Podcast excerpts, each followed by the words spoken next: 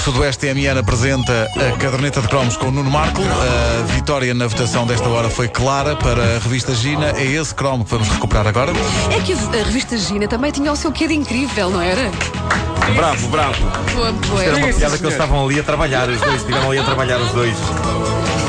Jornal do Incrível, Gina, Gina Incrível. Está bem visto, sim senhor.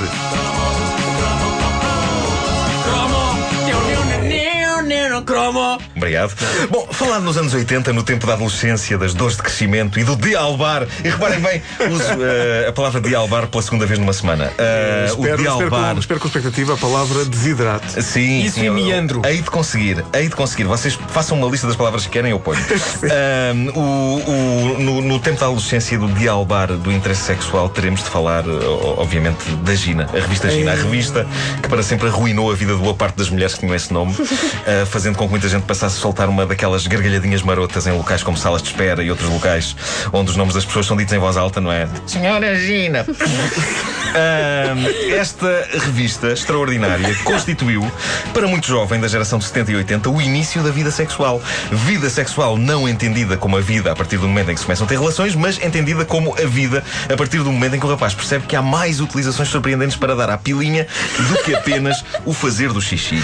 Ah, comigo foi assim. Continuas a falar do Automan. Ah, claro, claro. Eu, eu já tinha ouvido falar de sexo aos 11 anos, até já tinha apanhado uma vez uma cena de um filme na televisão em que uma mulher nua pulava freneticamente em cima de um homem.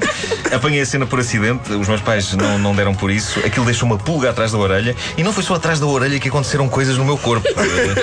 Constatei que dentro das Coisas calças- estranhas, não é? Sim. Naquele momento de desvario de um casal na televisão, Oh, dentro das calças também houve qualquer coisa que, que, que saltou tipo pulga. Mas eh, depois voltei para as minhas revistas do Patinhas e do Mickey e aquilo passou-se. Um dia Pá, no aconteceu. dia em que vês, em que vês revistas do Mickey e do Patinhas e surgir, caso Isso clínico. era pá, sem caso dúvida. clínico. Sem dúvida, aconteceu só uma vez. Com a Mini.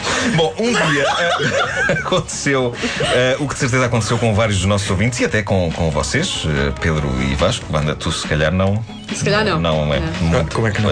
Bom, um rapaz da turma levou para a escola um exemplar da revista Giga. Aconteceu comigo, foi o Fernando. Tinha, pronto. Tinha a capa azul. E uma colegial de quase 30 anos na capa. Pela capa, não se tinha bem a noção do que ia lá dentro. Ao ver uma colegial de uniforme na capa da revista, eu ainda pensei que se tratasse de uma reportagem sobre pessoas que estudam já na idade adulta. Porque nunca é tarde para aprender coisas, não é? e, e foi só a capa, aquilo que o meu colega me mostrou, a mim e a mais uns quantos de nós, dentro da escola, para ver o interior da revista. Ele disse-nos que era demasiado perigoso fazê-lo no recreio. Eu não apanhei imediatamente o alcance desta advertência, mas como toda a gente concordou com ele, eu concordei também. Vamos fazer mesmo a sala de aula. E... Mais aconchegante, eh, sem dúvida. Nesse dia tínhamos um buraco entre aulas e não seria o único buraco do dia, como iríamos constatar. Segue, segue, segue. Eu- eu réus, continuo. estão réus agora. Eh, mas estamos a falar da revista Gina, não é? Não, não- não estamos no domínio do barco de piratas da Playmobil agora. Bom, eh, aproveitando essa hora sem aulas, o que é que nós fizemos? Escapulímonos eh, atrás do nosso colega que trouxera a revista. Eu lembro-me que havia uma certa mística religiosa na maneira como o seguíamos. Era quase como se ele fosse um profeta da Badalhoquice e nós os seus discípulos, ávidos de uma revelação. A revelação aconteceu sob as arcadas de um prédio de Benfica. Quando ele tirou a Gina da mochila e a desfolhámos. a palavra desfolhar. eh, completamente esmagados com o texto e as fotografias que surgiam à nossa frente. Aquilo não era uma reportagem sobre pessoas que tiram cursos já na idade adulta. Ai, não era, não. Não era. Eh, e isso percebia-se logo nas primeiras frases da clássica revista das edições Pirâmide da Buraca.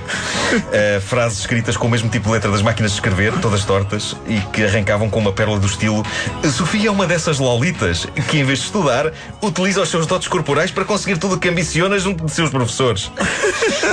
E seguiam-se imagens de um convívio muito animado entre a aluna e o professor, devidamente narradas com grande verve literária e que, a dada altura, incluíam momentos dourados como Sofia só tem um único pensamento na cabeça e depois seguia-se o pensamento sob a forma de uma palavra, um verbo, que era dito duas vezes para ter mais impacto. Não vamos estar a, a aprofundar. Bom, aquilo foi uma explosão mental naquele grupo de jovens em que eu me incluía e eh, o profundo estado de inquietação em que aquilo me deixou foi avassalador. Porque havia lá coisas que eu não sabia que o corpo humano estava preparado para fazer. E fiquei a saber que sim, através das edições Pirâmide, da Buraca, uma instituição que fez mais pela educação sexual de uma geração do que milhares de livros. Um desses livros, de educação sexual contada aos mais pequenitos existia em casa de um colega meu de escola e ele um dia chamou-nos para vermos as fotografias desse livro. Escusado será dizer que, apesar de haver nudez nesse livro, depois das aventuras da Lolita, Sofia, na revista Gina, aquilo era tão excitante como um relatório de vendas de uma retrosaria. Mas, mas foi útil para perceber a diferença entre o hardcore e o softcore. E também para perceber que há pessoas que se divertem mais do que outras. Eh, o casal que aparecia no livro sério sobre educação sexual contado aos jovens claramente não se divertia tanto como o casal da revista, que ah, levava a cabo piruetas tremendas, eh, enquanto que o casal do livro se limitava àquilo que mais tarde devia saber chamar-se a posição de missionário. Eh, aquele homem e aquela mulher pareciam duas tábuas, cuidadosamente posicionadas em cima uma da outra. Por tudo isto, aos 12 anos e numa questão de dias eu estava formado. Eu era um doutor amor. Hum? Quem diria que só iria pôr em prática esses ensinamentos passado tanto, tanto, tanto, tanto, tanto, tanto, tanto, tanto, tanto, tanto, tanto, tanto, tanto, tanto tempo.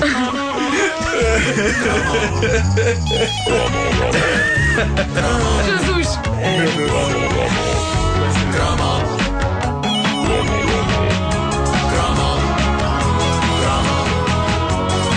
Caderneta de cromos é uma oferta Sudoeste TMN. Vens ver ou vens viver?